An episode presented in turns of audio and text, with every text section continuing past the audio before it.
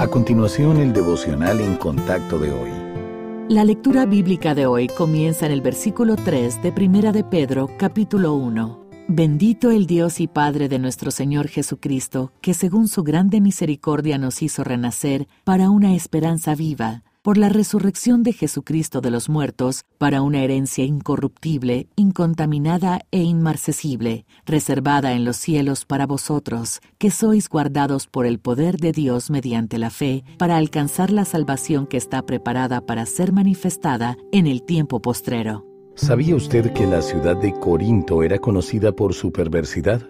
Antes de convertirse, los creyentes de allí no habían sido diferentes de los no creyentes, llenos de inmoralidad sexual, avaricia, envidia, maldad y engaño. Pero ahora eran nuevas criaturas, en quienes habitaba el Espíritu Santo y formaban parte de la familia de Dios. El estilo de vida corintio ya no encajaba en quienes eran en Cristo. El apóstol Pablo les recordó a los creyentes de esa ciudad que no debían dejarse influenciar por su cultura o por sus viejos patrones de pensamiento. El apóstol no les estaba advirtiendo que podrían perder el reino. En vez de eso, les estaba animando a abandonar las viejas costumbres y a adecuar su comportamiento a quienes eran ahora hijos de Dios.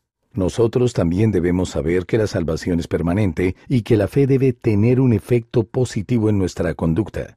Nuestro Salvador pagó la pena por nuestro pecado, satisfaciendo la justicia divina y las exigencias de la ley. Nadie puede deshacer lo que Dios ha logrado al salvarnos, es decir, perdonar nuestros pecados, darnos una nueva naturaleza y adoptarnos en su familia. Saber lo que ha logrado su gracia maravillosa debe motivarnos a vivir en nuestra nueva identidad como sus hijos, reflejando su luz en el mundo.